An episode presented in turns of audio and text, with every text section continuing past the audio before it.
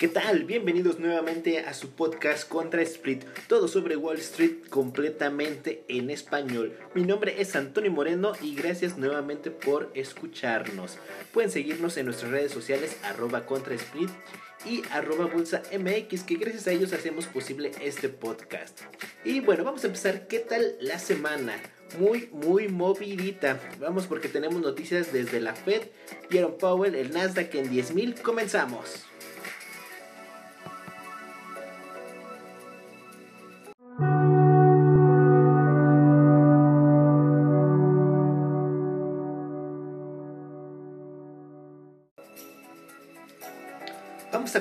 Con la tendencia del día de hoy o de estas semanas que han pasado.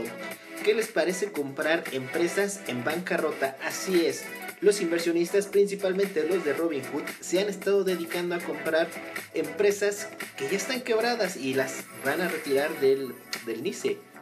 El ejemplo puede ser Hertz, que dejen y contarles que el día de hoy, viernes, ha salido la noticia de que van a lanzar una oferta inicial de acciones en bancarrota. ¿Pueden creer ustedes eso? Una empresa que va a sacar nuevamente acciones. Porque claro, todos los de Robinhood compran todo lo que sea. Entonces, esa no es la única, ¿eh? hay muchas, muchas empresas. Está Locking Coffee, que si bien no está en bancarrota, es una completamente basura. Pero bueno, parece que es la tendencia en estos días, estar comprando basura con ese tipo de empresas. Por otra parte, tenemos que ya eh, oficialmente el ciclo expansivo más largo de la historia y el más eh, expansivo en Estados Unidos ha llegado su fin en febrero. Esto después de confirmando que 128 meses acaba de durar y acaba de llegar a su final gracias a Estados Unidos. Y bueno, vamos a darles gracias también a Donald Trump porque él se jacta de la bolsa. Él dice que no puede ser nada mejor más que comprar la bolsa, que si no van a votar por él, se olviden de su 401.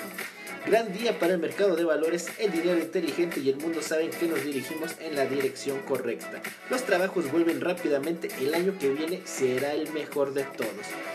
¿Pueden ustedes creerlo? Realmente Donald Trump jactándose de el mercado de valores. Y aparte burlándose de los inversionistas como Warren Buffett, donde dice que tuvo una mala estrategia al vender las aerolíneas que han estado subiendo hasta un 40% en un día. Por otra parte, el miércoles fue la reunión de la Fed y como ya estaba predicho, la Fed no subió su tasa de interés y de hecho se prevé que no la suban en los siguientes dos años. Esto con miras al año 2023. Dinero barato para todos, claro. Bueno, para todos menos para Main Street, que recientemente se ha abierto una brecha totalmente dispareja. La bolsa de valores va para arriba, los ricos haciéndose más ricos y los pobres haciéndose más pobres, cerrando sus microempresas. Ese día el Nasdaq tocó los 10.160 puntos. Así es, 10.160 puntos. No conforme de esta semana llegar a un máximo histórico de 10.000 puntos. Al día siguiente siguió subiendo, todo impulsado por la Fed. Aunque, ojo, al final del día eh, los índices se dieron la vuelta bruscamente y el Dow Jones terminó cerrando negativo. La sorpresa fue el día siguiente donde los índices cayeron un 7% en el intradía, el Russell y el Dow Jones. Se me hizo raro que no pararan el Dow Jones porque ese día sí tocó el 7% a 5 minutos del final. Normalmente hay una regla en Wall Street donde dice que si pasa del 7%, eh, tienen que parar el mercado por 15 minutos, después del 13% lo paran por media hora y después si llega a bajar un 20 terminan la hora de negociación y cada quien a su casa. Cuando es el futuro solamente hasta un 5% lo llegan a parar. Eh, después lo vuelven a cotizar si hay demanda este, para abajo, pero ya no para arriba y es cuando vuelve a cotizar nuevamente. El Dow Jones bajó cerca de 2.000 puntos ese día. El día fue una, una aniquilación de los toros. Si el primer podcast que tuvimos aquí fue aniquilación de osos, este día barrió con todos.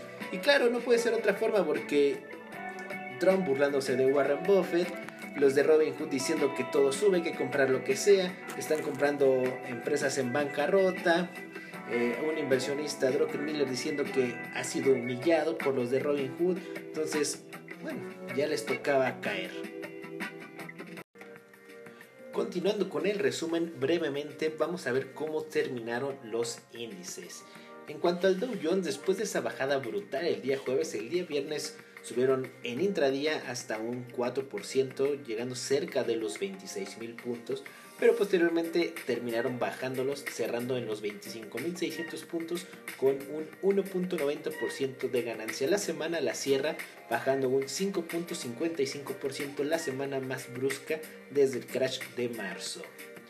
Por el lado del SP500 tenemos igual el mismo día volvió a rebotar el viernes, pero la semana la cierra con un menos 6% por el lado del Nasdaq después de llegar a tocar los 10.080 puntos en su máximo de la semana termina cayendo un menos 2.30%, lo que es igual cerca de 500 puntos, cerrando en 9.588. Por la parte del oro tenemos que se cierra en 1.737 dólares la onza, solamente bajando el día viernes un 0.13% y en la semana subiendo un 3.24%, funcionando como activo refugio.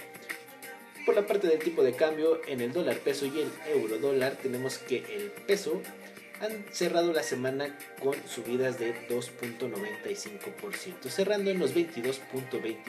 Y en cuanto al euro dólar, un significante menos 0.27 la semana, cerrando en 1.1256. Que ojo, en la semana llegó a tocar un arriba de los 1.14 el día de la Fed y posteriormente lo terminaron tirando. Hasta aquí el resumen de la semana, vámonos con la siguiente sección.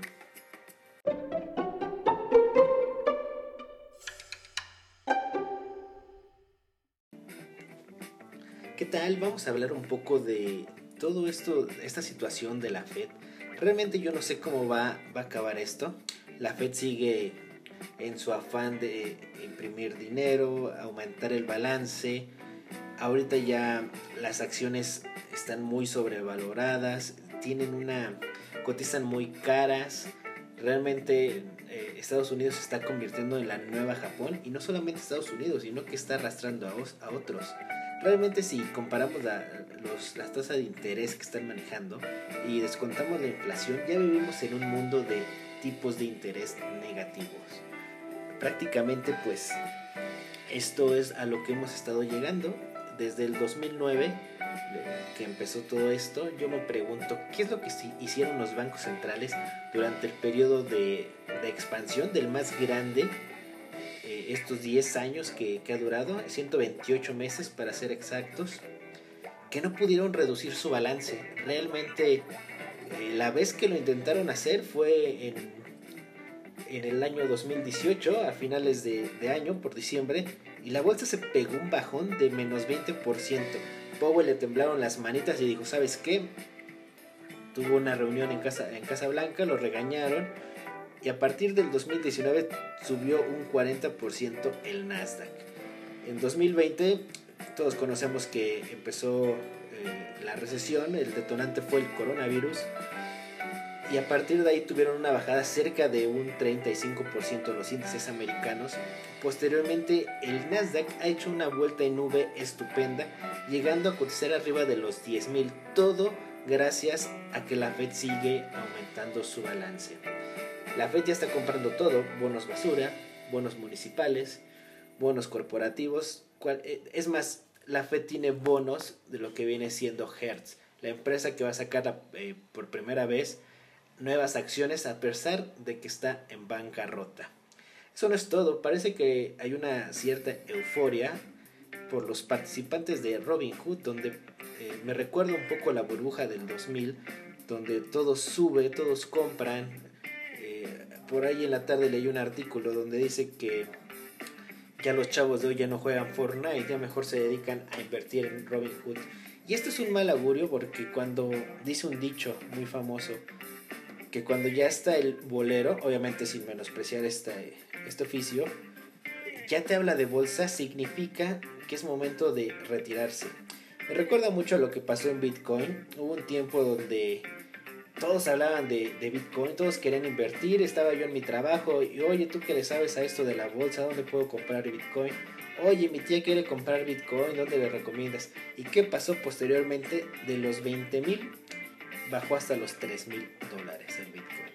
Entonces, realmente siento que estamos yendo para allá, donde ya los inversionistas ven que ya no hay riesgo, que la Fed siempre respalda. Entonces, pues vamos a ver cómo va, va a terminar esto realmente no, no saben qué van a hacer los bancos centrales porque el peor enemigo ahorita que van a tener es la inflación. Tal vez no a corto plazo, ahorita vamos a empezar en un círculo de deflación.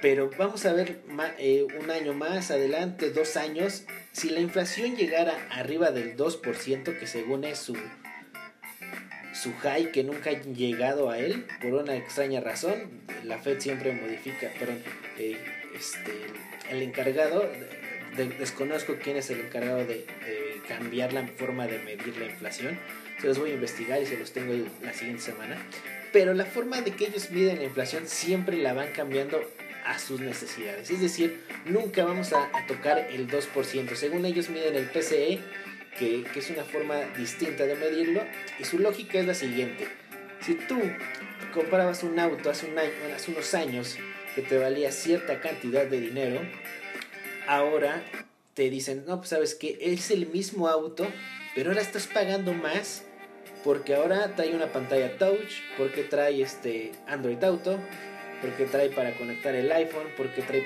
carga inalámbrica. Entonces, como trae más aditamentos, por eso vale más el carro. Pero en sí el carro no ha aumentado tanto de precio, sino estás pagando por la innovación. Y eso aplica para celulares, para todo. Entonces, ellos la forma de medir esa inflación es así. Entonces, nunca vamos a llegar al 2%. Ya quiero ver en uno o dos años si llegáramos y se juntara todo, llegar a esos niveles, ¿qué va a hacer la Fed? Porque no va a poder reducir tipos, no va, no va a poder aumentar su balance. Y ahora sí va a tener que subir tasas. Y con toda esa deuda que hay ahorita, no quiero imaginarme el crash que se va a generar si llegamos a este tipo de inflación y la Fed no tiene otra alternativa. Yo creo que eso sería como el detonante para que le pongan un alto a los bancos centrales. Pero bueno, queda, solamente es mi opinión. Entonces, vámonos con lo siguiente.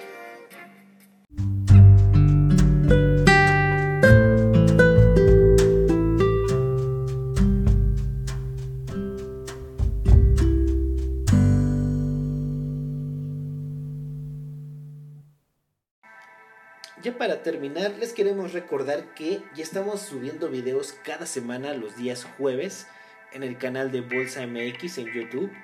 Eh, va a haber videos de análisis, va a haber videos eh, con invitados especiales eh, vía Skype por la sana distancia. Va a haber videos en vivo, va comentando a lo mejor noticias que salgan en, en ese día. me parece que es a las 8 de la noche todos los jueves ya sé que suban el video o bien que estén en vivo, mis compañeros. Entonces, no se lo pierdan, sigan eh, las redes sociales para estar enterados de los videos, para poder este, suscribirnos si es que nos gusta el contenido. Vamos a estar analizando eh, también algunos activos, empresas, ETFs. Vamos, ya saben lo que nos caracteriza, ¿no? Ese tipo de sátira, por así decirlo, donde nos burlamos un poco de, de esta situación de los bancos centrales, los de Robin Hood, Donald Trump. Pero bueno, nos vamos despidiendo. Mi nombre es Antonio Moreno y nos vemos la siguiente semana, igual día sábado. Y recuerden que lo pueden escuchar por Spotify y no dejen de seguirnos en las redes sociales arroba bolsa mx. Hasta la próxima.